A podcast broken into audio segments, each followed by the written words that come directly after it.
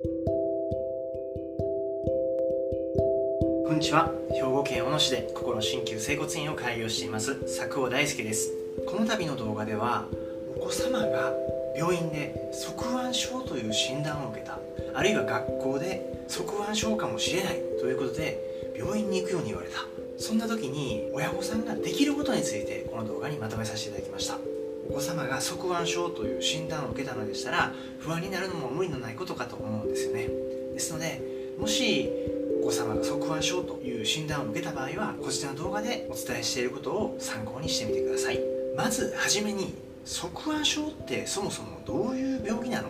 ということなのですが側腕症は背骨が左右に歪んでいる。あるいは後ろから見たら背中の一部が盛り上がっている。そのような形で背骨が歪んでしまう病気のことを言います。一般的には10代のお子様に多く見られる症状で思春期に発症しやすいと言われています。ですので思春期特発性側腕症とも言われているんですね。この思春期特発性側腕症は女の子に多いとも言われています。じゃあ背骨が曲がってたら側腕症なのかということなのですが側腕症には構築性側腕症そして機能性側腕症という2つの側腕症に分類されます。機能性側腕症は多くの場合ストレッチや整体マッサージといった手技によって改善することは可能ですが構築性側腕症の場合は何をしても今のところ良くならないと言われています。構築性側腕症と機能性側腕症を庭の木に例えてみると機能性側腕症は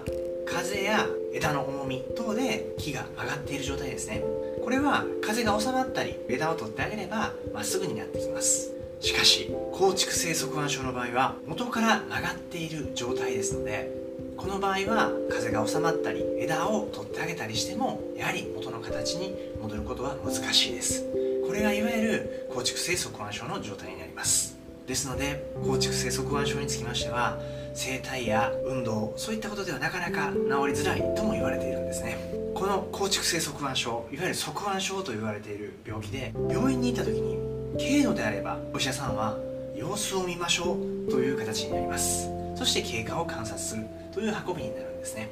しかし側腕症が進んでいる状態になりますとコルセットをつけてこれ以上悪くならないようにしておきましょう。もっとひどくなるとこれは手術が必要だと言われることになるんですね。ではその評価基準はどのように定めているのか。まず経過観察様子を見ましょうと言われる状態ですね。これは側腕症の背骨の歪み。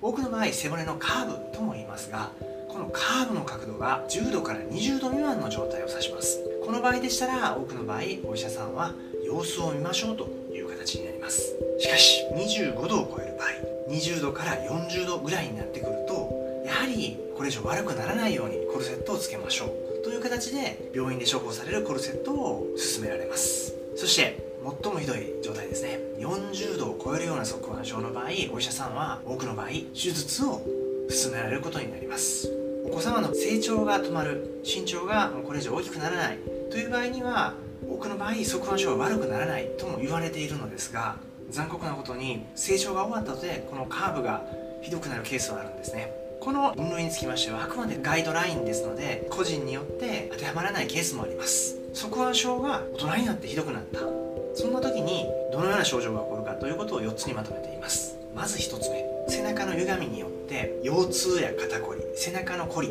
といった体の不調を訴えるケースがあります。これが1つ目です。最も多いと言っても過言ではないです。そして2つ目ですね呼吸困難呼吸がしづらいっていう症状を訴える方がいらっしゃいます。例えば軽く走ったちょっと駆け足気味で階段を上った側腕症のカーブの状態が進行していると呼吸をする際に動いている肋骨胸郭こういったところにも負担をかけることになるんですね。ですので呼吸がしづらいといった呼吸困難の症状を起こすこともあります。そして3つ目ですね。3つ目は姿勢の変化です。後ろから見た時に明らかに背中が盛り上がっている。横から見た時に明らかに歪んでいる。そういった体の変化が起こる可能性があります。そして4つ目ですね。カーブがきつくなると消化の問題に不調を及ぼすことがあります。カーブがきつくなってしまうとさっき言った胸郭や肋骨だけではなくお腹にも負担をかけることになるんですね。するとやはり消化の問題を起こすこともあります。これが大人になって側腕症のカーブが進行した時に起こる4つの症状ですね。この症状が現れた時には近くの医療機関でお早めに相談してください。そして側腕症のコルセットやブレースって効果があるの？ということなんですけれどもこれはロンドンでもコルセットをつけておくと予防効果があったという報告はあります。しかし病院で処方されるコルセットってゴツゴツとしたものでつけていると苦しいあるいは暑苦しいしんどいということで長期につけられないお子様もいらっしゃるんですね。その結果やはり側腕症が少しずつ進行してしまうというケースもあります。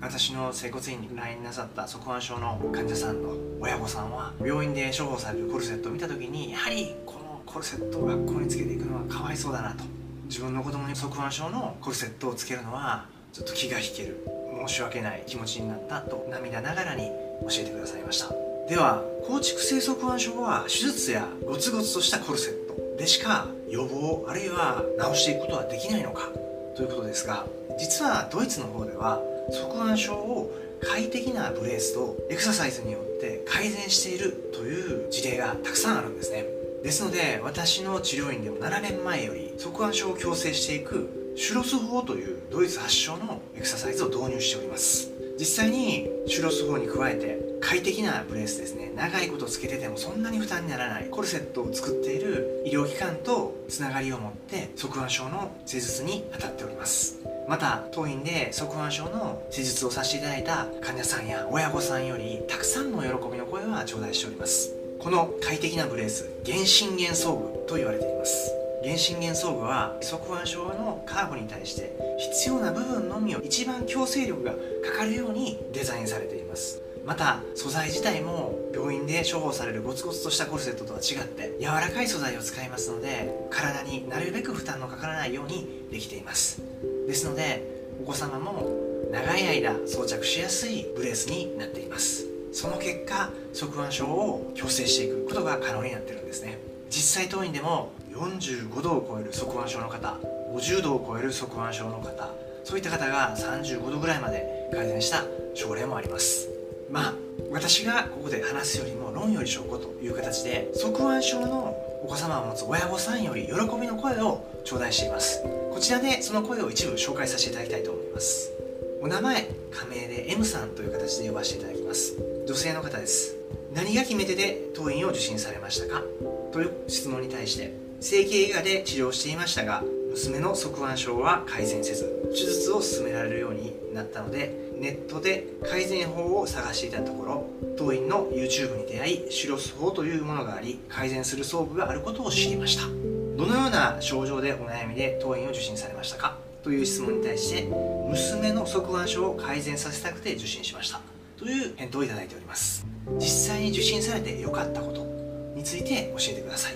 という質問に対してシュロス法という自分で改善していけるリハビリを生涯にわたって身につけることができたこと。そして歪みとねじれまで改善できる装具のおかげで側腕症の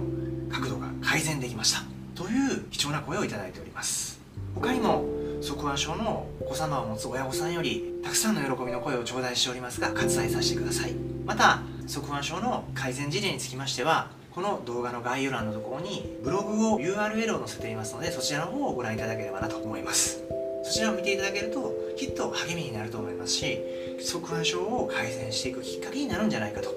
えています。もし側腕症でお悩みでしたら当院は兵庫県小野市というところで心鍼灸整骨院という名前で開業しています。当院で施術を受ける際の予約方法につきましてはこの動画の概要欄のところにホームページの URL を載せています。またコメント欄のところにも当院のホームページの URL を載せていますのでそちらの方をご覧ください。もし側腕症でお悩みでしたらこの度の動画でお伝えしていることが参考になるかもしれません。ですので側腕症という診断を受けて手術しかないのかゴツゴツとしたコルセットしか対処法はないのかとお考えでしたら他にも側腕症に対して施術できることがあります。側腕症でお悩みでしたらお早めにご相談ください。最後まで動画をご視聴いただきありがとうございました。それでは失礼します。